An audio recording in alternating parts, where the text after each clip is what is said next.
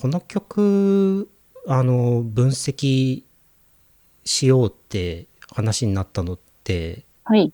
きっかけ何だったんでしたっけ？なんか俺あんまり覚えてないんですけど私ももう2年前なんで、あんま覚えてないんですけど。前の収録の時にこの曲の話が出てはい。でなんかそせっかくだからあのちょっと分析してみましょうみたいな話になったんですよね確かそうでしたよね。はうい。んこの曲あえっ、と「Mr.Children の花火」はいっていう曲はなぎさんはあれですか？思い入れがあるんですか？いや、特に 思い入れがあるわけではないんですけど。あーで、なんとなく途中の途中の盛り上がりがすごい好きでみたいな話をなぎさんがしてたような。気はするはい。そうです。はいはいはいそうっすよねいやそのそこが好きでっていう話を聞いた時に俺もこの曲はなんか聞いたことあってはい。あれあれですか？あのなんかドラマの主題歌とかになってたんでしたっけ？そうです。コードブルーの主題歌で。うーんでもコードブルーがす、コードブルーにハマってて、だから、はいはいこの曲がいいというわけでもなく、うんうんなんかそんな真剣にドラマを見てなかったんですけど、うん。うん、なんか心に残るなぁっていう。ああそうですよね、印象的な曲だし。でその話を聞いた時に俺確かにこの曲そのなんか変な構成の曲だなとは思ってて。はい。なんか初めてこの曲パッと聞いた時にあのなんかあなんかえっ、と A メロが終わってなんか B メロに行ったらなんかこう盛り上がってなんかサビに行ったんだか行かないんだかよくわかんないまま1番が終わるなみたいなあ、そうそうそうですね。不思議なうん構成だなっていうのでなんか思い出には残ってたんですよはい。だからあのー確かにこれどういう曲なのか分析してみたら面白そうだなとは前あの前から思ってたのですがではいねその2年前ぐらいに なぎさんにポッドキャスト出てもらってじゃあやりましょうって言ってでまああの譜面譜面起こしできたらやろうって思ってたらこうずるずると 2年ぐらい2年経ちま経っちゃっしたので そうもうでそのあちなみにこの番組ご存知ですか？あの今年から「ホープ・オブ・バーズ2」になっててあのあ、それはなんとなく知ってます。組なんとなく雰囲気で感じてました。はい。ホープ・オブ・バーズ2のその最初の番組宣伝で、あのー分析とか雑談する番組ですって言ってからこう、もうこの、はもう、なんていうかずっと分析、楽曲分析しないまんまもう今年も後半になってしまったので、やべえと思って、うん。これはもうあれだなと思って、あのもうなぎさんと予定を入れちゃって、入れちゃって、それ、この収録日までに譜面起こしをするっていうふうにしないといけないなってあお声掛けありがとうございます。ちょっとねそのすげえ時間はかかるけど一応なんかこう約束を果たしがちなはい俺で。はあるので、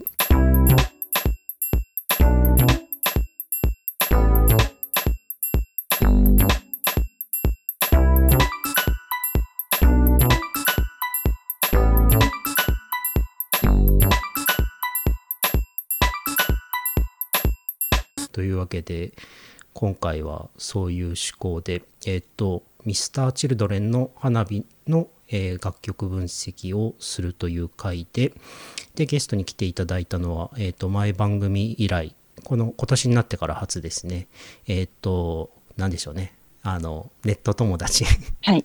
ネット友達のなぎさんです。よろしくお願いします。よろしくお願いしますいやいや、俺たちのね、この、えっ、と、1時間半にわたるパソコンとのあの格闘の結果、こうやって今、喋れてるわけなんですけれども。はい。はい。そして、そして私はコントラバス奏者の斉藤直樹です。よろしくお願はいい。します。よろしくお願いしはいます。はい。ちょっとあんまり普段、あの自分の名前言わないから言ってみようかなと思って、今言ってみました。というわけでね、あの前番組ではすごいたくさんやってた楽曲分析を、はい。あの、はい。また今この番組でも今回もやってみようっていう感じっすね。はい。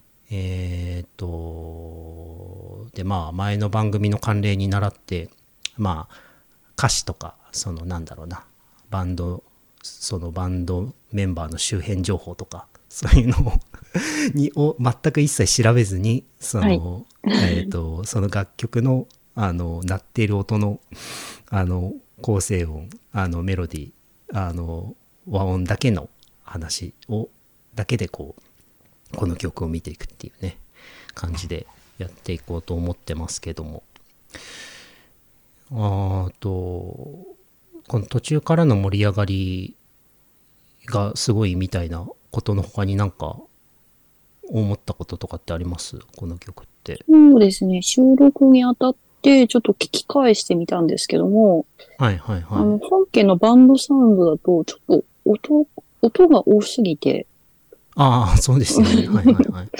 音が多すぎて、どの楽器がどの音を鳴らしてるのかっていうのが、いまいちつかみづらかったので、ちょっと差が、ピアノでカバーしてる人を見つけたので、ピアノで聴いてみたんですけど、はいはいはい、そしたら分かりやすかったですね。なんか、音階もちょっと私怪しいんですけど、あの、はいはいはい。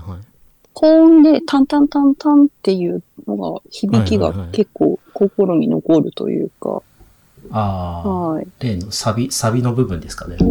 あそうですね。ササビ、サビだけじゃなくて、その音は結構多用されてる感じはしたんですけど、えーどこの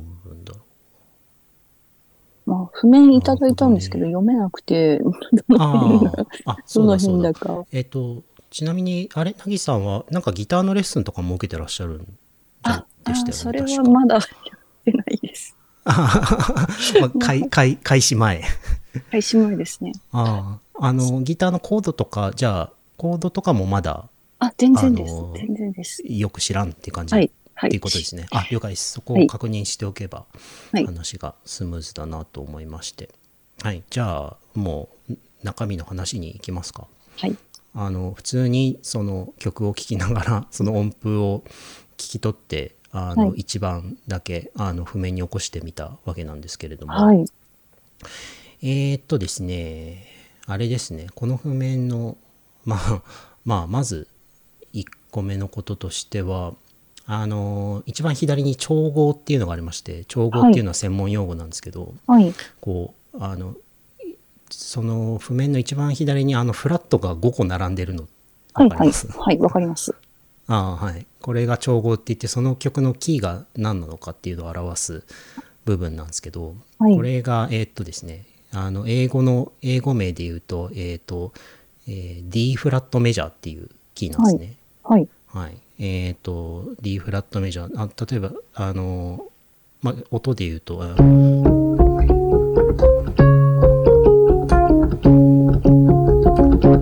のキーなんですけど、えー、とちなみにその C メジャーの音がこれのあの C メジャーの D フラットなので C メジャーのちょうど半音上、はい。えっ、とレのフラットのキーなの、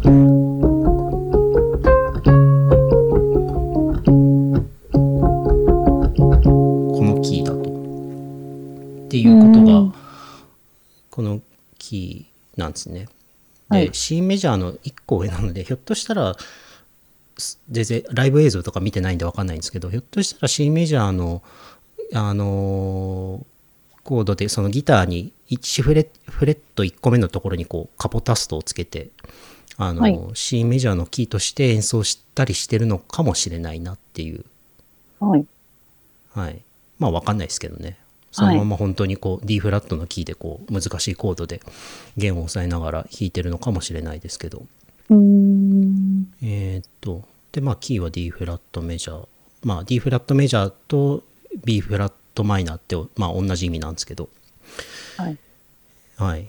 えーっと、あと、ちなみにこの曲、今回改めて聞いて、あの、ベースってどっから入ってるとかって、あの、全然わからなかったですね俺も一瞬わかんなくて、はい。ん？なんか最初ベースないんですよ、この曲。はい。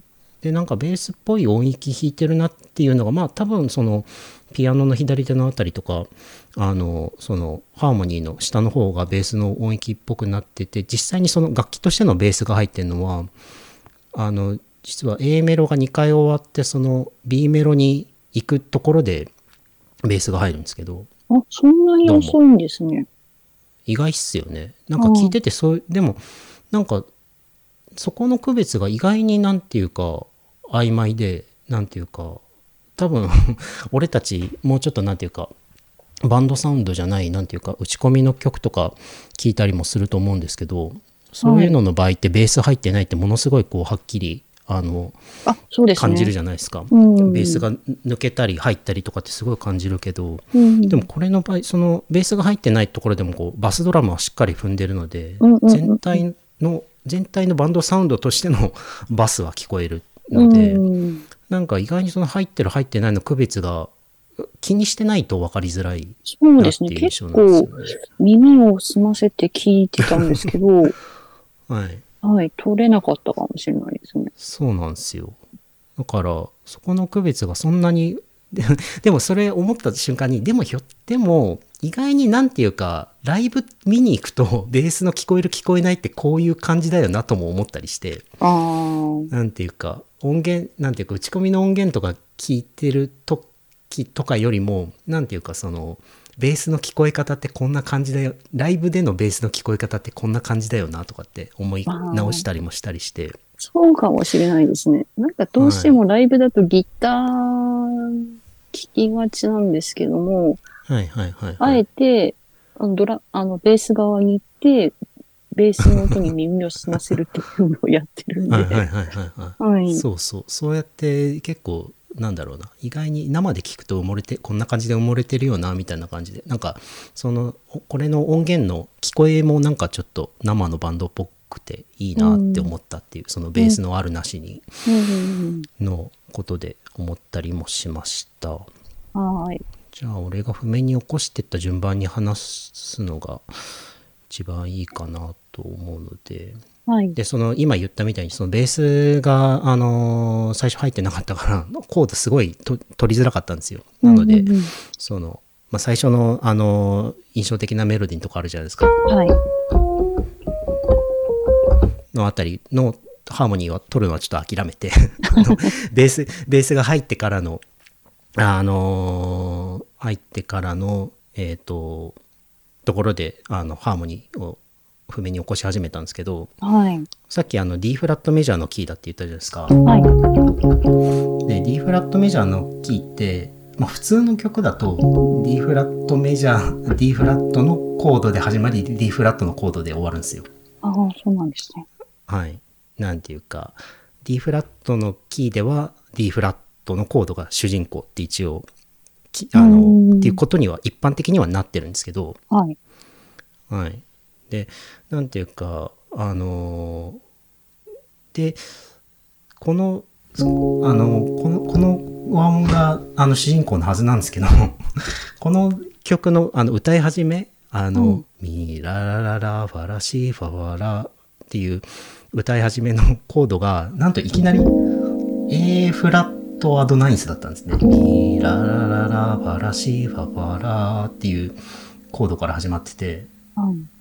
あ、ああれ？って最初からまずなるっていう。うん。その D フラットのキーにおける A フラットってなんていうか、まあ、ん昔っぽい言い方ですけど、こう、女房役というか、お姫様役というか、うん、うん、うん。その、なんていうか、A フラットのコードがあって、こう、D フラットの、えっと、まあ、なんていうの、A フラット7のコードがあって、あの、D フラットの主役が引き立つみたいな立ち位置なんですけど、普通主役の登場から歌は始まるはずなんですけどいきなり「ミラララララシファファラ」ってこの A フラットのコードで始まる。その譜面見てもらうとその、えっと、V ってあのベースの下のところに書いてあると思うんですけどあのこれはそのなんていうか分析における degree っていうあの表し方でその D フラットから数えてレミファソーラ5番目のあの音だからその5度の和音っていう意味なんですけどはい。いきなり 5, 5度の和音から始まってると。ううんうんあれあれって結構これは俺なったんですよね。ここの歌の入りって、歌の入りってそんな突飛な感じしなくないですか？普通に入ったなっていう。普通に入ったなっていうこ感じで聞こえると思うんですけど、あのそうそうそうあれそれっすそれっすそれがいきなりその5度っていう結構突飛なコードから入っててこれなんで普通に聞こえるんだろうっていうのがいきなり不思議だったんですようんこれまあおそらくそのなんていうかあの5度なんですけど普通この5度の使われ方ってこの7を入れてあのなんていうかこう1度への生きたさをこう増してなんていうか、増しといて、なんていうか、この1度に行くっていう使われ方をするんですけど、うん。その、なんていうか、この7が抜抜かれてて、この音が抜かれて、なおかつ、その、9っていうそのちょっとなんだろうな、曖昧さを、曖昧す、ちょっと、お全体の音色を柔らかくする音が入ってるので、なんていうか、この5度の役割が結構、あの、薄められてるんですね。うん。だからその7抜いて9を入れてるっていう温度感がそのなんていうか5度っぽさを抜いてるんだろうなとは思うんですけど、まあ結構その冒頭の和音があのちょっとめっちゃ自然に聞こえるのにすごあの こうやって入るんだっていうのですごいびっくりしましたっていうところですね。はい。はい。で、この後もその主人公である D フラットは全然出てこないんですよね。あの、ミララララファラシファファラの、えーで、四角 A から2小節進んで、えーっと、その後が、ラ、ミ、レ、ド、シ、ラ、ソ、ファ、ソ、ファ、レ、ミで、ミシラーって行くんですけれども、ここで一瞬だけその D フラットオン A フラットっていう形で主人公が一瞬出てくるんですけど、ほんと一瞬なんですよね。うん。なんていうか、はいミレ、ミレドシラ、あ、違った。ミレドシラ、ソファソと、この和音が主人公なんですけど、そあまりにもさりげなさすぎて。そうですね。レドシ、主人公、ソファ、ソファ、レ、ミ。で、主人公一瞬しか出てこなくて、ソファ、レ、ミ、ミ、シラ。で、また別の登場人物の、えー、っと、ワワミレシラ。えー、っと、うんワワミレで、えー、で、まあ、えーその後が、えーえー、そうそうそうそう、らしらら、で、あ、らそうそうそうそう、らしらら、ら、ら、ほんで、このワンで、あの、ちょっとキュンとして、例の B メロに行くんですけど、そうですね。なんか、シーラー、ふんふんって、なんか、そこがキュンとします。ここキュンとポイントですよね。はい。まあ、その主人公の不在でキュンとポイントがあるんですけれども、この、このキュンとポイントの、あの、キュンとポイントの4小節前の、はい。えーっと、あたりが、すっごい細かいのにうまくできてるなってなって、譜面でわかりますかね、四角 B ってまずわかります？四角 B。四角 B、どこだ？えーっと、2枚、二枚目の譜面の右上のあたりなんですけど、2枚あ目の譜面の、はいはいはいはいはい。まあ、四角 B のところが、まあ、B メロとさせてください。今のとこ、はい。我々にとって。これが例のその、あの、例の印象的なメロディーのところはい、はい。のところなんですけど、それの4小節前ってわかります？4小 ?F 節前。コードで言うと F-7 のところなんですけど、あ、はい、はい。F-7、はい、はい、はい。F-7、B フラットマイナー7。で、その次のコードも、小説も F-7、B フラットマイナー7なんですよ。うん。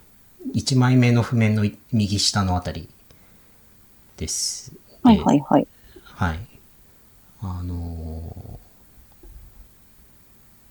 あの場面で言うと、ファファミレシラフ、ファファミレのところなんですけど、はいはい。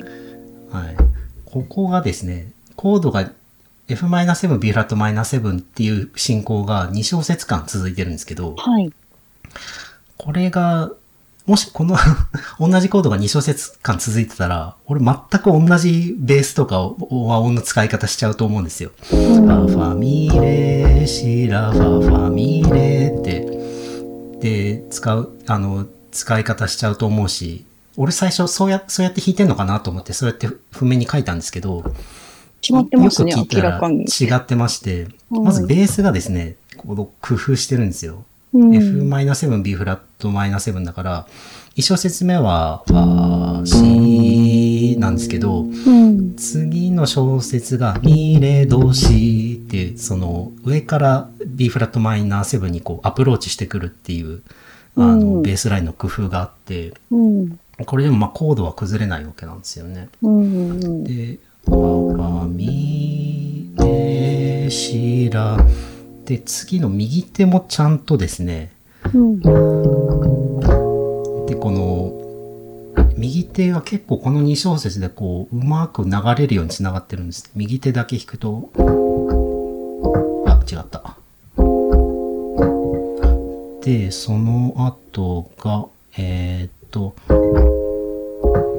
で、こう、うまくこう、あの、ガツガツいかないようにちょっとずつ、あの、和音が上がってるっていう。はい。えーっと、ファミレシラ、ファファミレってこの、同じコードなのにちょっと味わいを1小節目と2小節目で変えてるっていうのが、はい。で、メロディーは一緒なんなんですけど、ここ地味にめっちゃうまって思って。近いですね。これはすごい、はい。でもこれ本当に全く同じベースと同じ和音にしちゃうと、やっぱちょっとつまんないんですよね。ファファミレシラファファミレってやっちゃうと、ちょっとなんていうか、うんだ、ダサみが生まれるっていうか。いや、だから、昔あの、大学生の同級生のフルートの佐野さんっていう、あの、同級生が、あの、お茶屋、静岡のお茶屋の娘さんなんですけど、はい。あの、その、あの、呼んでもらって演奏しに行った時に、その、うん佐野さんちの、が、あの、着いたらお茶出してくれたんですけど、うん。あさすがあのお茶の専門家だから同じお茶同じおあのお茶一杯目出してくれてで、はい。あ美味しいと思って飲んだらあの2個目はちょっとあの入れる温度を変えてあの甘みを出してみましたって言って出してくれたんですよ。2杯目を。はいはい。すごいなんか専門家っぽーと思って。で確かに飲むと全然味が違うんですけど、うん。なんていうかそういうなんていうかそういう専門家の細かいあのなんていうか楽しませ方みたいなのを、うん。この2小節あの 譜面に起こした時にその佐野さんちのお茶のことを思い出してその産地のお茶。細やか細やかだなって思ったっていうのが結構 A メロの中の俺の一つのトピックだったんですけどうん。でその次のそこえっ、とそこを経過した後のあれですよねあの四角 B の2小節前の、まあ、G フラットのコードミソソソソソラシラこれの次のこれが気になるわけですよね我々はうん、それ、それですね。これこれ気になりますよねうん。あの、ミソソソソソラシララ。ここで、ここで俺たちをグッとくるわけじゃないですか。そうですね。これ何が起こってるかと言いますとですね、はい。えっ、と、専門用語で言うと、セカンダリードミナントと言いまして、はい。あのー普通、あのーなんと言いますか、この、よく見ていただくと、その、この、まあ、コードは F7 なわけですよね。この、ここ、ここのところのキーは。うん。あ、キーじゃない、コードは。はい。で、F7 っていうのは普通 D フラットのあのキーの中にないコードなんですよ。うん、うん、うん。キーの中にないコードなんですけれども、あのーその次の四角 B の一番最初のあのコードである、えーっとですね、えー B フラットマイナー7、はい B フラットマイナー7に、B フラットマイナー7に、こう、すえーを、これを主人公とした場合、主人公とした場合の、えっと、まあ、さっき言った女房役みたいなコードを、ここにこう勝手に持ってくるっていうことが、あの、あの、手法的にはできて、なので、その、この次の B フラットマイナー7に、あの、すごい行きたいなっていう気持ちを高めるコードがこの、えっと、高めるコードがこの、えっと、F7 なわけなんですよね。はい。はい。ここれ、これの次の F7 があると、その次の、あの、B フラット7に行きたいじゃないですか。はい。えっ、と、なので、まあ、えっ、と、なんと言いますか、その、まあ、だ、なので、この6マイナーに行くためのセカンダリードミナントっていう、えっ、と、位置づけのコードなんですけど、うん。まあ、これなかなか実はですね、その正直、あの、6マイナーに行くためのセカンダリードミナントって J-POP だとかなり相当使われるんですね。ここでも使われたな、ここでも使われたなってなってて、うんうん。正直、正直ちょっと、あの、縮小気味というか、はい。あの、結構使うなっていう印象はあるんですけど、はい。あのーまあ、ただ俺たちはやっぱり使うなって思いつつも、ここ聞くとこうキュンとしちゃうので、なんていうか結構、結構激、ちょっとなんだろうな、あの、かなり甘みの強い、あのーあれだなっていう気はしているんですが、はい。まあ、俺たちの大好きな6マイナーへ行く、あの、セカンダリードミナントが、こう出てきたなっていう。感じですね。まあ正直もう J-POP の J-POP のキュンとする要素ってもうこのセカンダリードミ要するにセカンダリードミナントだろうっていうふうに思えるぐらい そうなんですか？はい。大体大体キュンとしたらセカンダリードミナントです。正直。えー、いや、あんま J-POP 聞かないですし、で、はい花火自体も2000、何年だっけ？何年ですかね ?8 年？ぐらい？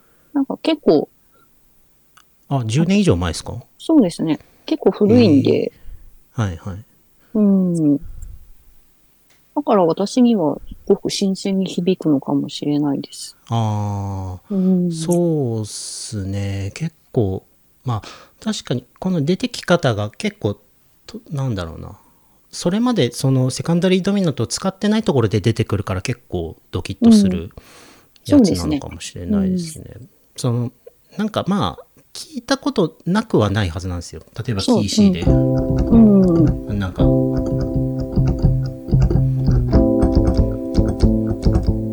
なんか、あ、うん。なんか、こういう4小節の繰り返しとかがある、あるとするじゃないですか。はい。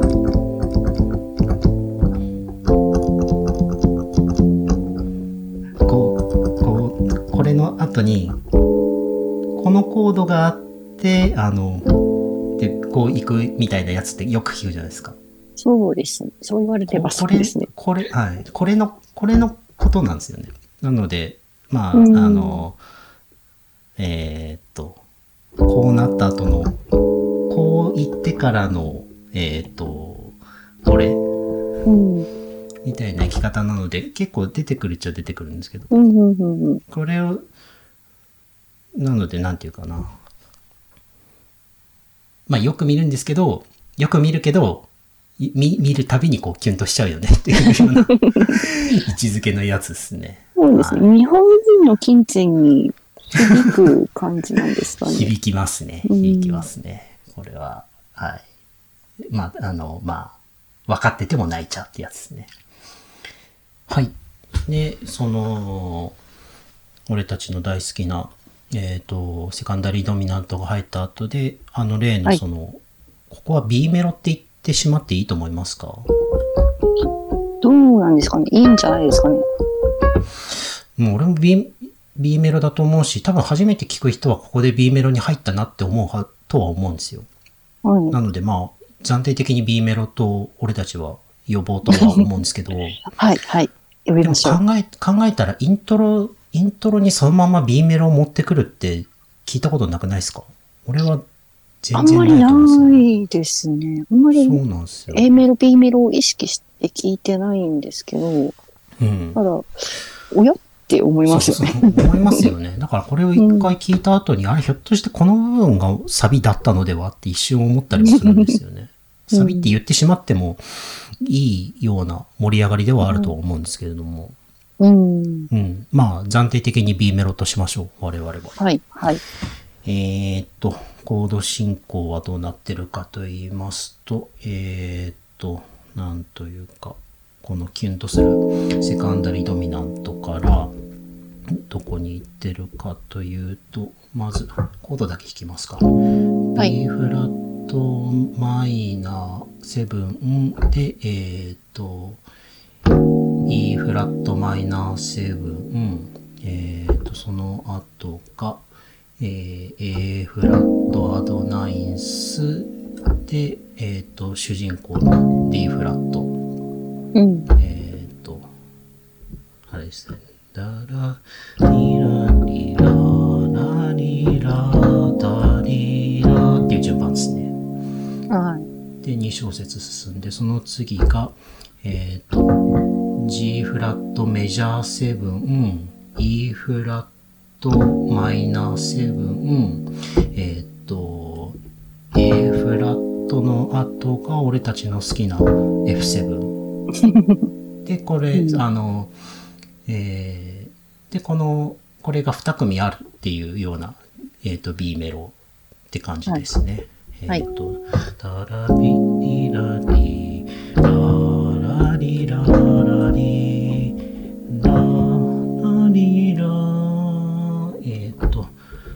リラリラ、えっ、と、その次が、ラリラリっていう一回し、4小節の、えっ、と、が2個あるっていうのが、えっ、と、B メロの構造なんですけれども、まあ、全体として、まあ、なんていうか、ベースが淀上がってるからエモいっていう言い方をするんですけども、うん。えーっはい。と、し、し、み、ら、れってこの、し、し、どれ、み、ら、し、どれってこう、し、み、ら、れって、で上がってる、その、ベースがよ4個上がってるっていう感じわかりますし、みっていうのがその淀なんですよ。はい、はい、はい。し、みで、ら、れっていうのも淀なんあ、ですよいいですね、いいですね。はい。はい。で、なおかつこのし、み、みの後のらーっていうのも、これ実はあいい4個、ですね。4個上がってるのと一緒で、し、み、らーっていくと、上に行くとちょうど4個なので、ここう5個下がってるんですけど、まあ4個上がってるのと全く同じ意味なので、し、み、ら、れーって、4個上がってるっていうのが、まあ、あの、あの、まあ、エモいんですけど、そうですえっ、ね。と、あれなんですよ。もう普通に昔からのクラシックの和製法からでも、ベースが4と上がってるのを、あの、強進行、強い進行って書いて、強進行って言って、逆にそれ以外のそのコードの変化のことを弱進行って言うんですけど、はい。強進行してるときはなんていうかこう、あの、聞いた感じ、こう物語が進んでってる感じがするし。そうですね。はい、はい。えっ、と、それ、それに、あの、比べて弱進行は、この物語がちょっとその、えっ、と、落ち着いてるっていうようなイメージになるんですけども、まあ、ここはもう強強進行の連続なので、ちょっとなんていうか、ちょっと曲がこう、あの、物語的にこう早まってってるなっていうようなそう印象ですね。来るぞ来るぞって感じがしますよね。しますよね。あの、うんはい。というふうに、まあ、和製上もなっているし、うんこれ、この B メロがですね、B メロのベースラインがその、この曲のベースラインのこう、白尾というか、結構、これはもう、絶対に何回聞いてもこう、譜面を起こさなければ気づかなかっただろうなっていう細かいところなんですけど、うまくできてて、はい。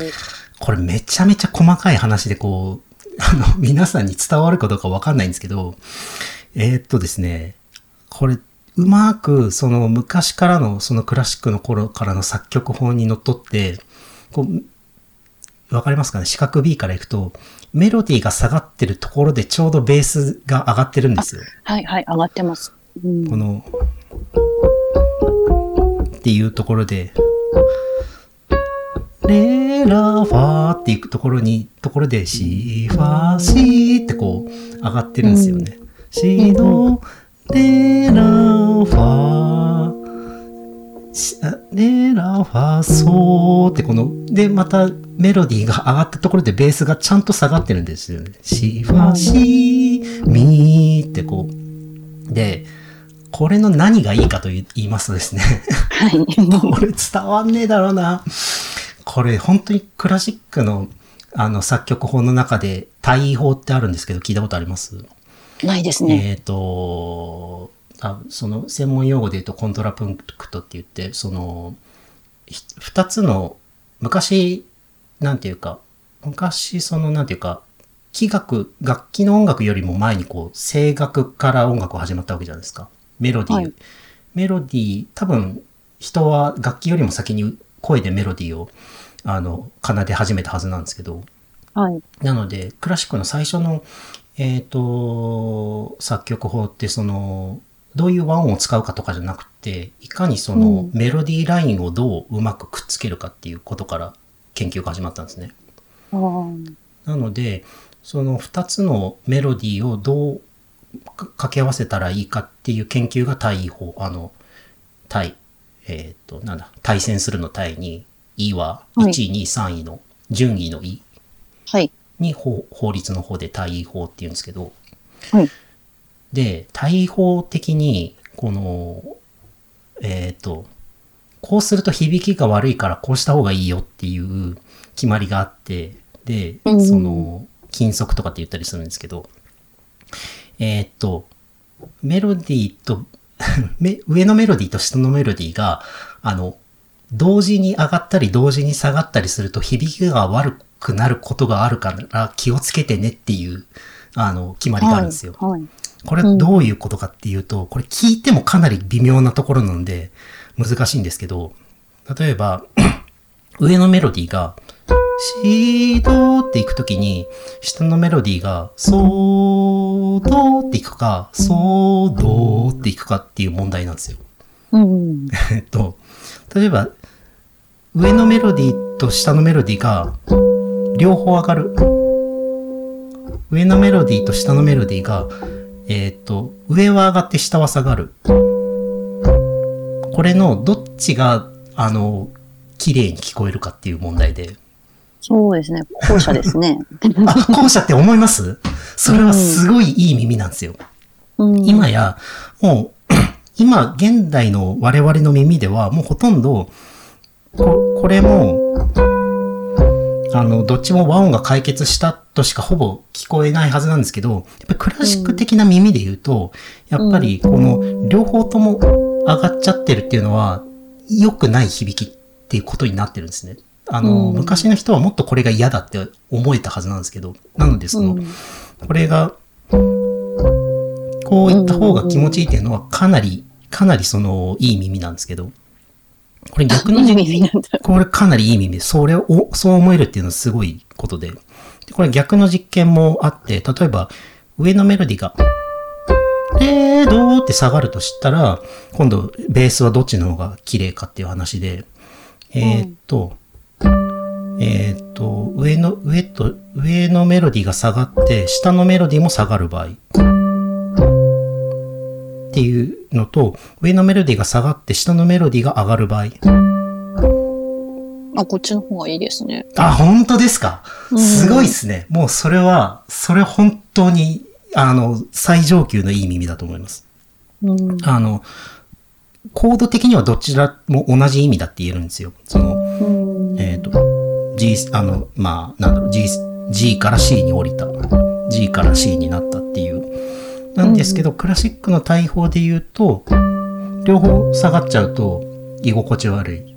悪いですね。えっ、と、片、あの、両方の行きく、あの、方向が違う方が、あの、安定して聞こえるっていうことから、結構よ、あの、クラシックの曲もこれを避けるために、ちゃんとメロディーが下がってると、ベースラインは上がってて、あのベメロディーが上がってるとベースライン下がってるって作り方、楽譜見るとちゃんとされてるんですけど、うんうん。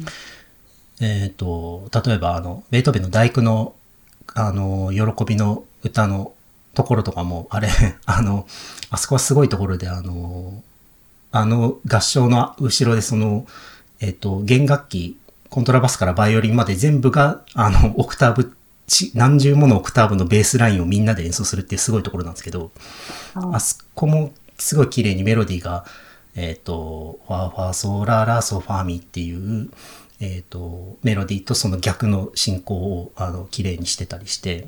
っていう、まあ、繊細な作曲法なんですけど、はいその、は いそこの作曲が見事にこの、あの、あの、B メロ、はい。見事にそのベースラインと歌が、あの、綺麗にそういう、そういう意味で噛み合ってて、エラファソっていうところが、しわしみっていうのの、エレラファソっていうのがすごい綺麗なんですよね。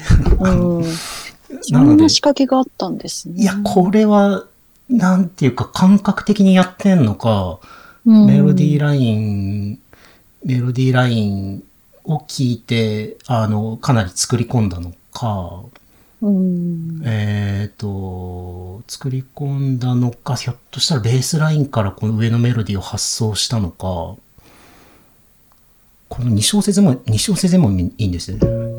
あえっ、と、えっ、と、エラはそう、み、みれ、みれど、えっ、と、この後のシドレのところで、あの、ベースラインが、み、み、れってこの半音下がってるんですけど、うんシドレのところで、み、っていうこの解決の仕方をしてて、うこの半音下がりは、ひょっとしたら、あの、2回、このメロディーが2回出てくる中で、あの、2回やってるので、これは美味しいなと思って、こう弾くって決めたのかもしれないんですけど、うんうんうん。このなんていうか B メロのそのメロディーラインとベースラインのこう対方的な細やかに噛み合ってる感じとか、これはすごかったです。そうですね。はい。うん。全然今解説されるまで意識しないで聞いてましたね。俺も全く意識ししてなかったです。聞い聞いただけでは。いや、すごかったですね。っていう B メロのハクビはそのベースラインですかね。うん。えーっと、まあ、B メロ2回繰り返しって言っても最後はそのサビにつなげるのでちょっとあのコード進行は変わってるんですよね。B フラットマイナス7 E フラットマイナス7 A フラット D D フラットでえーっと G フラットメジャー7 E フラットマイナー7で1回目は A フラット俺たちの好きな F7 でもう1回あの B フラットマイナー7 E フラットマイナー7えっと A フラット D フラットこっからはサビにつなげるためにちょっと変えてあるんですよね。うん。えっと、G フラットメジャー7、あ、ここも一緒か。E フラットマイナー7、ラソファミレドレミレ、ララレドレレで、ギターのテリリティンテレに行くっていう。うん。ララレドレで、サビ前のなんていうか4小節のここなんて言うんでしょうね。俺は譜面上 B ダッシュとしてしまったんですけど、あの2枚目の、うね。は2い。枚目の、あの、一番下の段のやつですね。そうですね。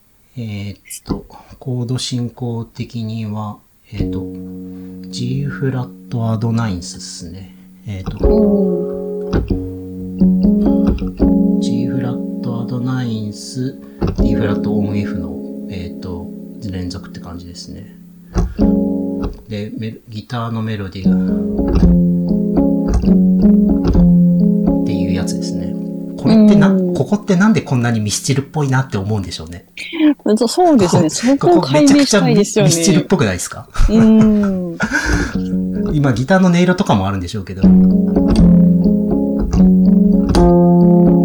なちなみにまあ、言ってしまえば、アドナインスってミスチルっぽいなっていうことなのかもしれないんですけど、うんこれ G フラットアドナインスから始まってますけど、これ G フラットアドナインスじゃない、ただの G フラットだとすごいずっこけるんですよ。お稽古かって感じですけど、アドナインスだとこうみ途端にミスチルっぽくなる。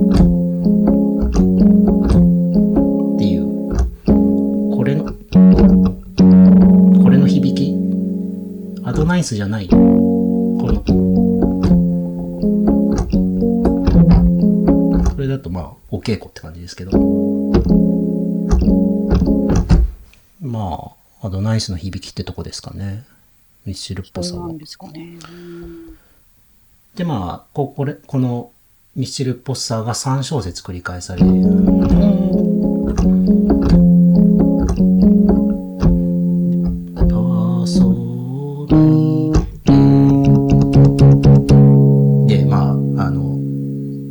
サビに行くわけなんですけども。はい。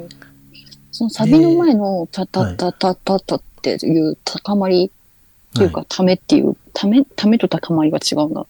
うん。ああ、そ、その、そうです。そこ注目ポイントです。これは何かっていうと、あの、はい。数字で1って俺書いてあるはずと思うんですけど、はい D フラット、はいここ D フラット、まさにあの、例のこの曲の、このキーの主人公の和音なわけなんですよ。うんうん。で、この D フラットがこの、白、小説、あの、D フラット、い今までにチラッと出てきたことはあるんですけど、ちゃんとしたその小、なんていうのか、白の頭で D フラットが出てくるのって、ここが一番最初なので、はい。まあ、言うなれば、なんていうか、映画でその途中でタイトルロール出る映画あるじゃないですか。はい。はい。あれの感じで、ここで D フラットが、あの、あの、明示的に表示されることで、あ、この曲って D フラットの曲だったんだって、こうようやく俺たちの中で体感できるんですよね。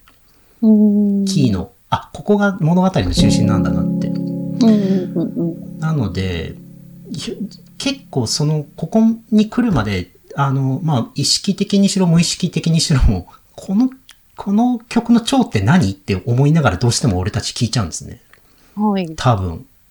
で、うんそこがその、あ、こういうタイトルのこういう曲だったのでって出る感、感じが、まあ、す、す、まあ、すごい作り方ですよね。D フラットって一番最初に出てきていいコードなのに、ここまでひ、なんていうか、あの、ちゃんと出すのを避けるっていうのが、あ、そういうものなんですか。そうなんですよ。だからなんかこう、例えとしてうまいかわかんないんですけど、うん。あ、のー、007シリーズって見たことあります？あ、あジェームズ・。ボンド。うん。あの、ボンドガール毎回出てくるじゃないですか。はい。斉藤さんで見てましたよね、そういえば。ああ、そうですね。続けて 結構見てましたけど。あよく覚えてますね。あれ結構前だけど。うん。なんか、ずっと、ずっとボンドば、ボンドガールがこう、あの、なんていうか、ずっとフィーチャーされてるうんあ、の、007の新作みたいなののが、もし、今はないと思うんですけど、なんかもしあったら、そういう感じのコード進行だと思います。なんていうか、主人公はジェームズ・ボンドがいるんだけど、あんまジェームズ・ボンド出てこなくて、ボンドガールのその、なんていうか、活躍にフィーチャーが当たってる。で、なおかつ、うんその、ボンドガールであるその、A フラットが、なんていうかこう、主人公に寄りかかるこの、よ主人公を引き立たせるこの A フラットというよりは、主人公にそんなにこう、と、あまりこう、色恋沙汰が、の雰囲気がない。その、うん。これ、これ行くとこう、主人公の、なんていうか、あの、D フラットにこう、あの、行くことになるんですけど、その、うんセブンじゃなくてこう、アドナインスになってることによって結構なんていうか、その A フラット自身がこう、その、それだけでこう、自立してるというか、成り立ってるというか、うん。なんか、そういう、なんていうか、恋愛要素がないボンドガールフィーチャーの007シリーズの新作みたいな 俺はこうイメージを持ちました。ちょっとこれの、この比喩が合ってるかどうかわかんないんですけど。まあでも伝わりますよ。はい。伝わります。そんな感じがしますね。はい。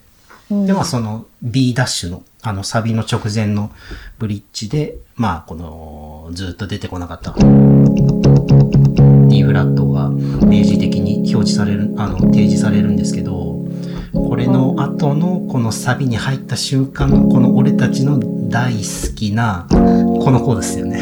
はい、そうです。ファーファーファーファーファミレドレミのこの、このコード。うん。やっぱり、この G フラットメジャー7って、この前にもちょいちょい出てきてたんですけど、うん。やっぱりこのし、この曲の、その、主人公である D フラットが提示されたことで、あの、なんていうか、やっぱり、その、提提示されたことによる、えっ、と、まあ、この G フラットマメジャー7っていうコードの位置づけとしては、その、えっ、と、本当に2枚目の譜面の一番右下に書いてある4、はい。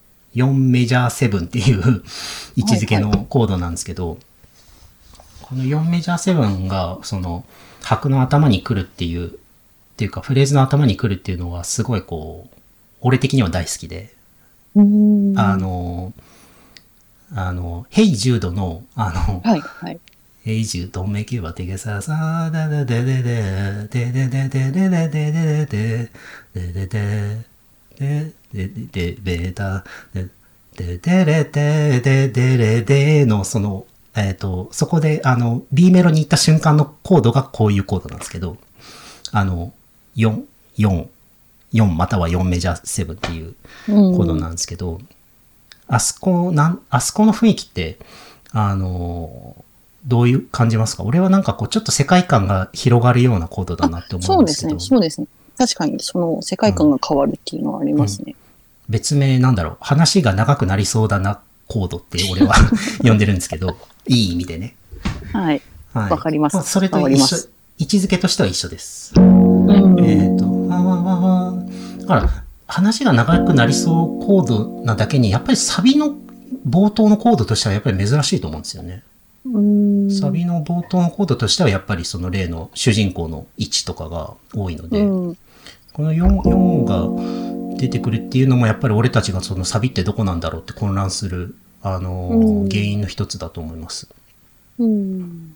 で、まあ、その、俺は3枚目の譜面ですね。四角 C としましたが、まあ、俺たちがサビだと思ってるサビですね。えー、っと、コード進行だけ見ていきましょうか。G フラットマイナー、あ、G フラットメジャー7、うん。ファファファファファファミレドレミの。コードの、俺2小節目のコードを最初勘違いしたんですよ。ベース、ベースラインが、あのーこれ B メロのこう複雑な作りと違って結構、あの、サビはシンプルに単単音で。単単音に近いもしくは単音を続けて弾いてるんですけど、うん。あのー、1小節目が G フラットで、2小節目も G フラットだから、あ、これ同じコードかなと思って最初書いちゃったんですよ。G フラット、マイあ、G フラットメジャー7、G フラットメジャー7って書い書いちゃって、ファファファファファミレドレミかと思ったんですけど、なんかちげえなと思って、もう一回よく聞き直して、これ多分どうも、えっと、ファファファファファファミレドレミってこれに変化してるんですよね。で、うん。これに行った後に、その、これに行くっていう。うん。えーえーっと、なので、多分、多分正解としては、G フラットメジャー、G フラットメジャー7、うん、その次が、えっと、c マイナー7フラット5 on G フラット。で、その次が F マイナー7、うん。で、その次が、えっ、と、まあ、えっ、と、B フラットマイナー、B フラットマイナーオン A フラットっていうコード進行のようです。うんどうも。この2小節目めちゃくちゃうまと思って。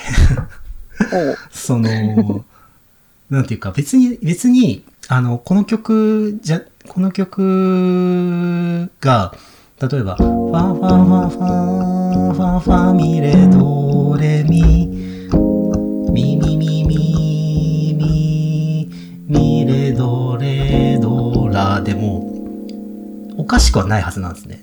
でも、えっと、ファンファンファンファン、次のコード、ファミレドレミの後にこういくっていう流れがすごい、うん、スムーズすぎて、同じコードでこういった後に、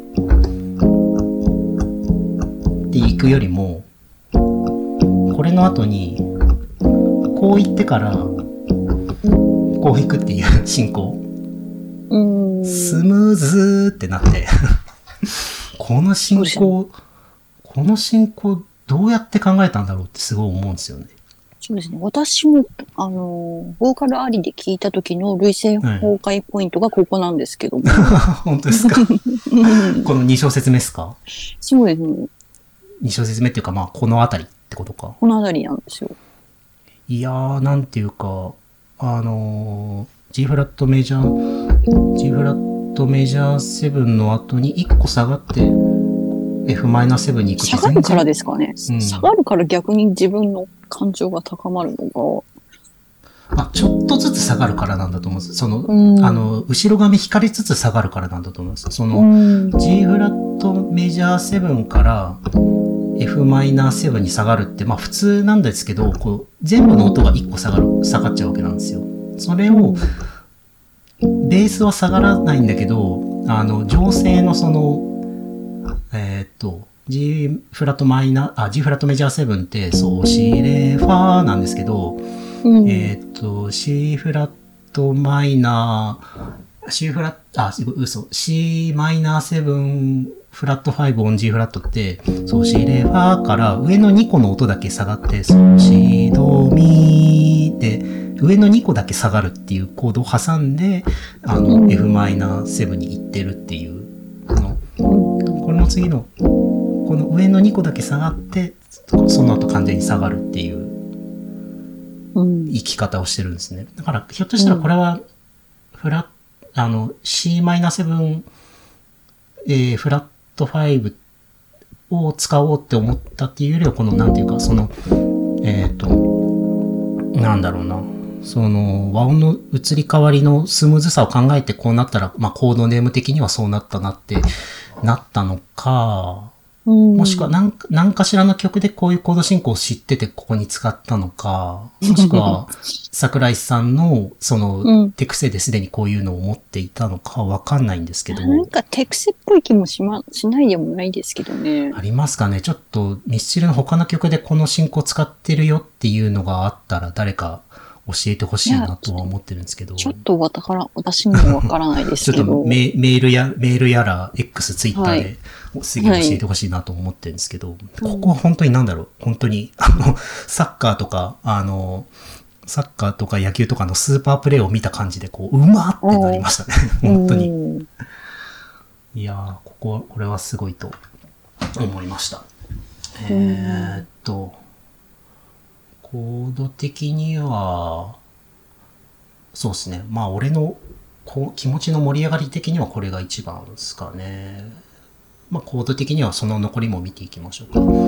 G フラットメジャー7、えーと C マイナー7フラット5を G フラット、えーで、その次が F マイナー7、うんえーっと、その次が、えーえー、あっと違った？B フラットマイナー、B フラットマイナー、オン A フラット。まあ、ここも微妙にエモいんですよね。B フラットマイナーからベース音、上が変わらずに、あの、ベース音だけ下がるっていう。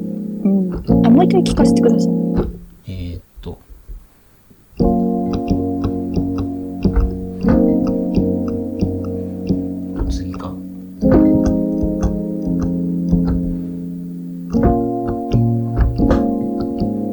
の下がり方。なるはい。なんですよね。で、その次が、うあの、E フラットマイナー7。で、次がボンドガールの、えっ、と、A フラットアドナイス。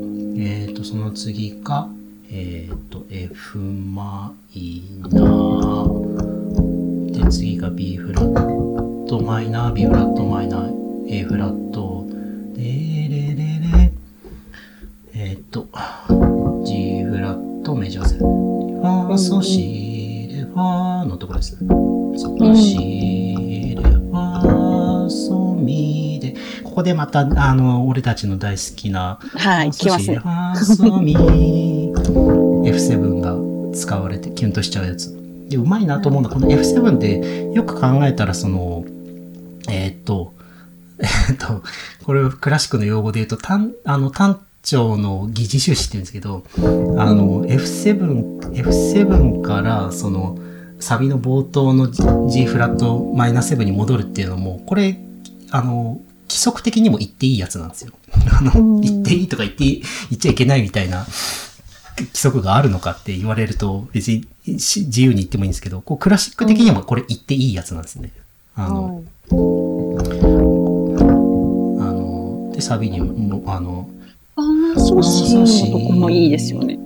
ああ、そうですね。ここも G フラットメジャーセブン、あの、G フラットメジャーセブンで、その、なおかつ、その、G フラットメジャーセブンの中で、セブンの音だけちょっと、ちょっときつい音なんですよ。その、うん。そう。そのきつさがいいですね。はーって音だから、これベース音から取るのが一番取りづらい音なわけなんですよね。G フラットの、そうで、シが、そう、シって、まあ取りやすいし、レ、ソ、レって取りやすいけど、そう、ファーって、そうから、ファーって結構取りづらいですね。そう、シも取りやすいけど、それも取りやすいけど、そう、ファーってすごい取りづらいんですけど、そうですね。そそこがいいんですよ。まさにその音。レ、レ、ド、レ、ミ、ファー、ソ、シうん、っていうちょっと肩が上がる感じです。そうそうそうそうなんですよね。ああ、それも言い忘れちゃったんです。その結構、あの、メロディーラインにそのセブンの音を当ててるっていうのを結構や、やってるから、ああ、うんそこの、なぎさんが最初に言ったその、高音、高音のとこいいっていうのはひょっとしたらそれのことかもしれないですね。そのせうんあのメロディーにセブンの音を当ててるっていう。うん。えーっと、では F7 でもう一回サビに戻って、で、あの、で、2回目のファーソシレ、ファー、ファーソシレ、ファーソミレレレで、で、これでまあ1の和音に戻るんですけど、これは2番が終わった後かな。あの、1番が終わった後はこれに戻らなくって、また、あの、冒頭の和音に移っちゃったりするんですけど、はい。なのでまあ、ここまでなんていうか、えっ、と、なんだろうな。ここまで、あの、A フラットを、その主人、D フラットで、主人公である D フラットの添え物にせず、なんていうかこう、なんていうか、独立した、あの、は なんだろう、調整的にその独立したコードとしてなんかこう使うっていうのは、なんか、正直こんな作曲ってできるんだっていうぐらいのびっくりポイントでした。細かい話ですけど。そうなんですか？うん。あとまあ、私は結構、あはいはいの、はいなんか自由に作ってるようで、実はクラシックの鉄則に基づいた古典的な。ところを、作曲法を使ってるっていうところに驚きましたね。うん、そうなってるっていうのがすげえなって思いました。まあ、うんひょっとしたら1ミリも気にしてないのかもしれないですけど、こうん。こは聞いてみたいですね。このベースラインと、あの、このベースラインと、あの、メロディーラインの動きって対比意識してますかってすごい今聞いてみたいです。全然意識してるかもしれないですしね。うん